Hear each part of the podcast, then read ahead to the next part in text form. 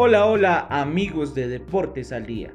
Hoy les vengo a comentar todo lo concerniente en la actualidad de las eliminatorias sudamericanas rumbo al Mundial de Qatar 2022.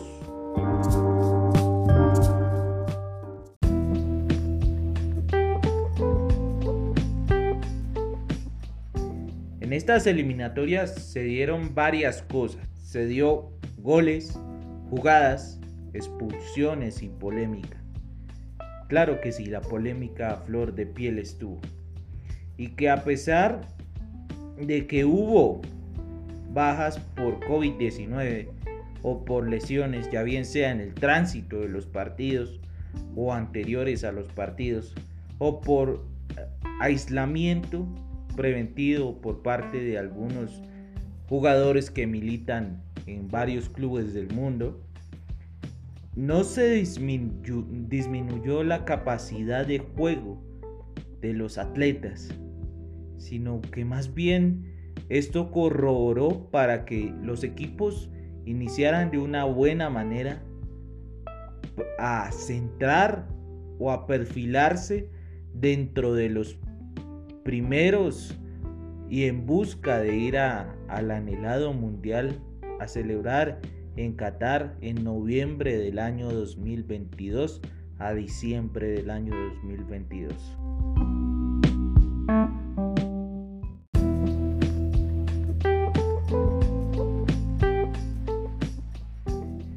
Esto toda vez que hubo 36 goles marcados con un promedio por partido de 3.6 festejos.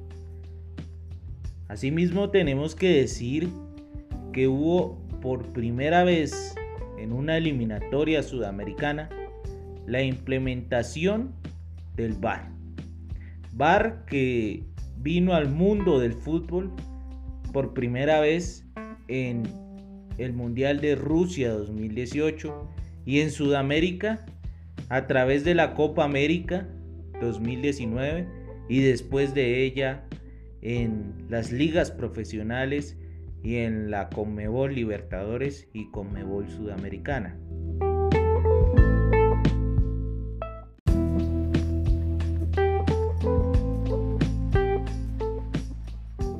Entonces vemos la polémica que se generaron en varios partidos por este VAR que significa Video Assistant Referee o en español asistente de video arbitral.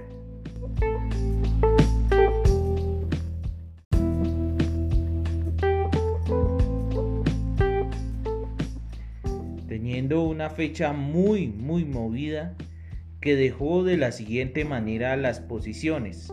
Brasil primero con 6 puntos, Argentina segundo con 6 puntos, Colombia cuarta con, perdón, Colombia tercera con 4 puntos, Paraguay cuarta con 4 puntos, Ecuador quinta con 3 puntos, Uruguay sexta con 3 puntos, Chile séptimo con 1 punto, Perú octava con 1 punto, Venezuela novena con ningún punto y cierra la tabla de los 10 de la Conmebol Bolivia con 0 puntos.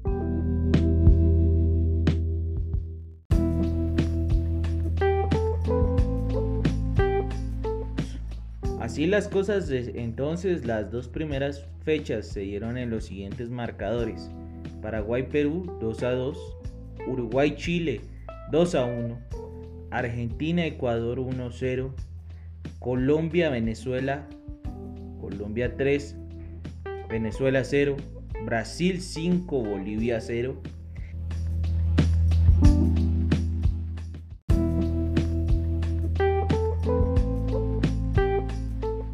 La segunda fecha, una de las, creo yo, más polémicas, Bolivia 1, Argentina 2.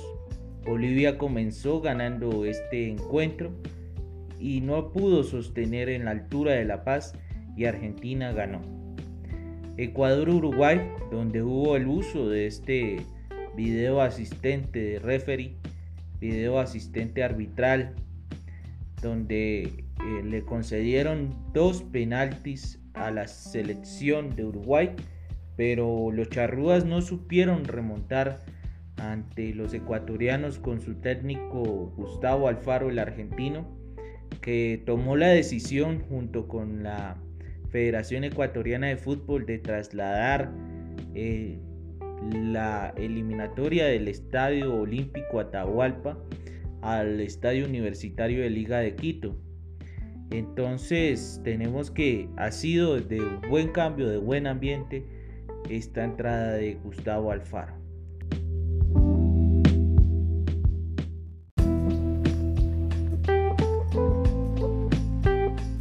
Continuando con la fecha, Venezuela-Paraguay, eh, por la mínima diferencia ganó Paraguay, un partido muy cerrado, donde vemos una pobre Venezuela, donde no ha podido resurgir. Y ya sus jugadores eh, antiguos eh, ya están pues retirándose del fútbol o no están aptos para los juegos. Eh, perdón, Perú-Brasil. Brasil en condición de visitante en el Estadio Nacional de Lima ganó, pero fue uno de los partidos más polémicos de la fecha, toda vez que hubo un expulsado. Eh, según eh, tenemos entendido, el árbitro ha sido amenazado por el pueblo peruano, lo han ido a buscar al hotel donde estaba la concentración arbitral, eh, tuvo que ser custodiado hasta el aeropuerto para poder salir, ya bien sea a su país de origen, no lo sabemos, o a la sede de la Conmebol en Luque, Paraguay. Estamos a la espera de alguna noticia nueva, pero continuando, se le concedieron unas jugadas a Brasil, el cual pues logró aprovechar esto y ganar 4-2.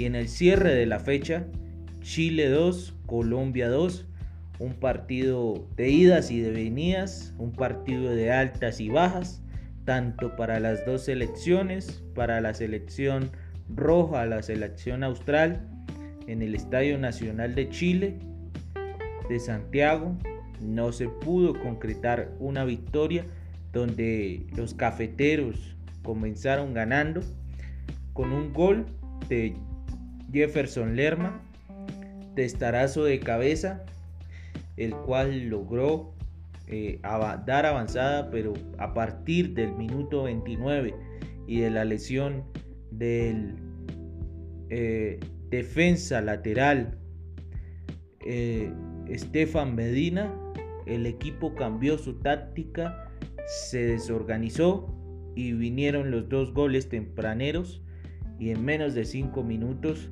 por parte de la selección austral. El primero concedido por el VAR mediante un penal que fue la jugada por el autor del primer gol colombiano, Jefferson Lerma, quien en una pelota dividida eh, no sabemos cómo eh, se aplicó el reglamento de la FIFA, pero sabemos que se concedió penal a los australes y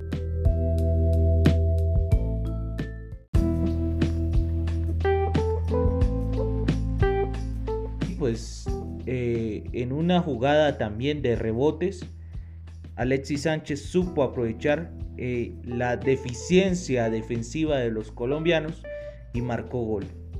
En el segundo tiempo, finalizando en el minuto 93, ya con el Tigre Falcao García embochó o em, mandó la pelota a las redes australes, empatando, sacando un, un empate valioso desde el Estadio Nacional de Santiago.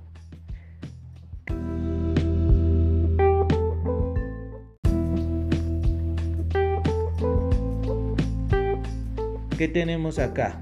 Una fecha polémica. tendríamos que tildarla así. Y unas fechas productivas. ¿Por qué?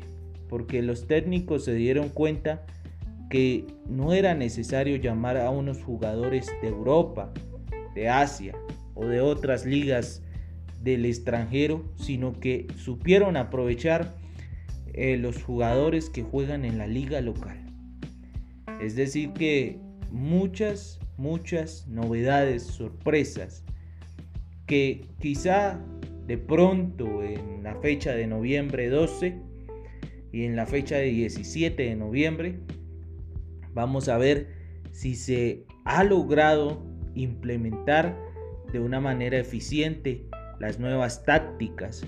Sabemos que los técnicos se van a sus federaciones nacionales a practicar, a ver los videos y esperamos que sea de gran entretenimiento para todos nosotros.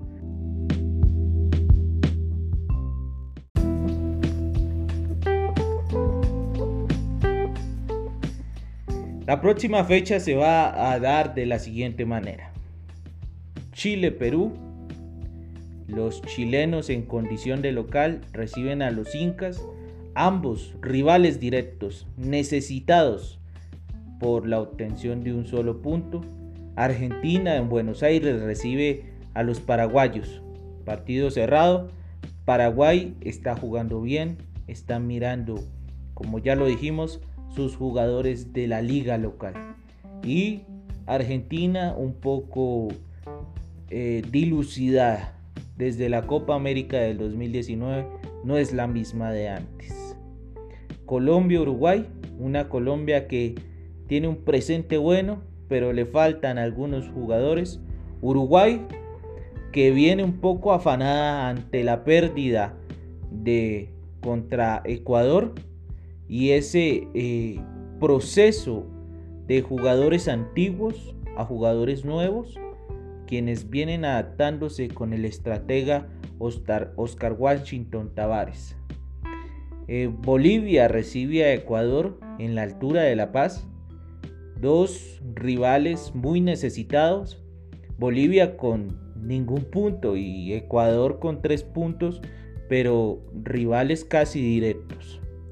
Y Brasil recibe a Venezuela en Brasil, en la ciudad de Sao Paulo. Recibe a, los venezolanos, donde ambos, pues el mejor ubicado es Brasil y el peor ubicado es Venezuela. Esperemos que los venezolanos demuestren y, den un salto de calidad a sí mismo como los brasileros que demuestren su yoga bonito.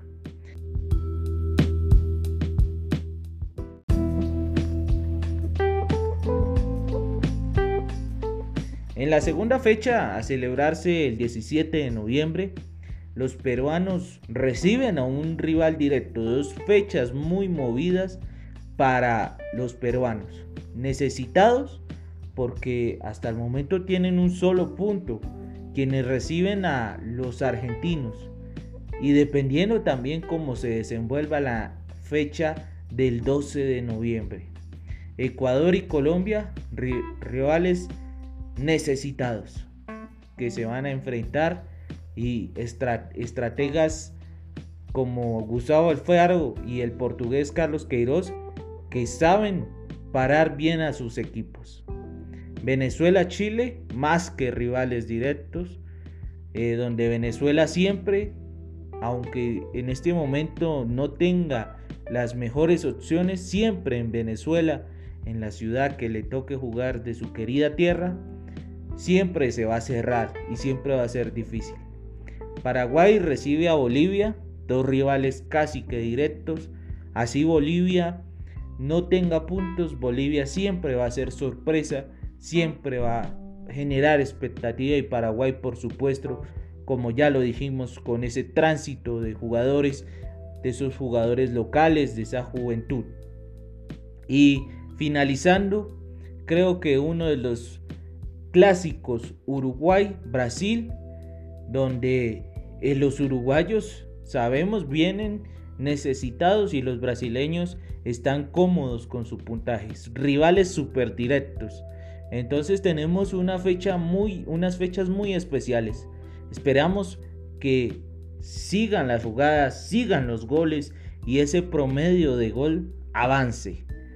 Entonces, eh, esperamos que sea de gran apetito para nosotros, los radioescuchas y los aficionados a este bello deporte del fútbol.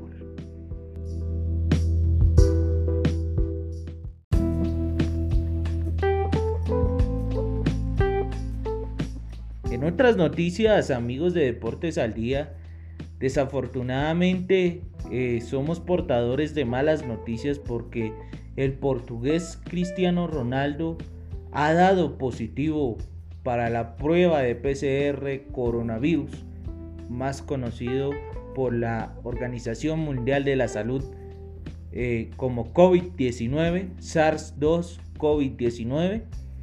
Eh, ha dado positivo, ha sido aislado y también durante las eliminatorias para la Copa de la Eurocopa, dada el siguiente año en Europa, no ha podido hacerse presente y también han sido aislados varios jugadores de la Juventus de Turín.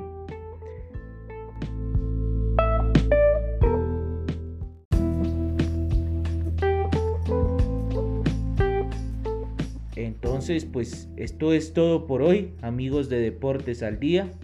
Espero que sea de su agrado este capítulo especial dedicado al mundo del fútbol, en este caso al mundo del fútbol sudamericano y prontamente nos veremos con nuevas sorpresas y nueva actualidad deportiva. Y no se les olvide sintonizarnos y seguirnos y acompañarnos en todas nuestros podcasts y radio escuchas y les agradezco que Dios les siga bendiciendo y chao chao.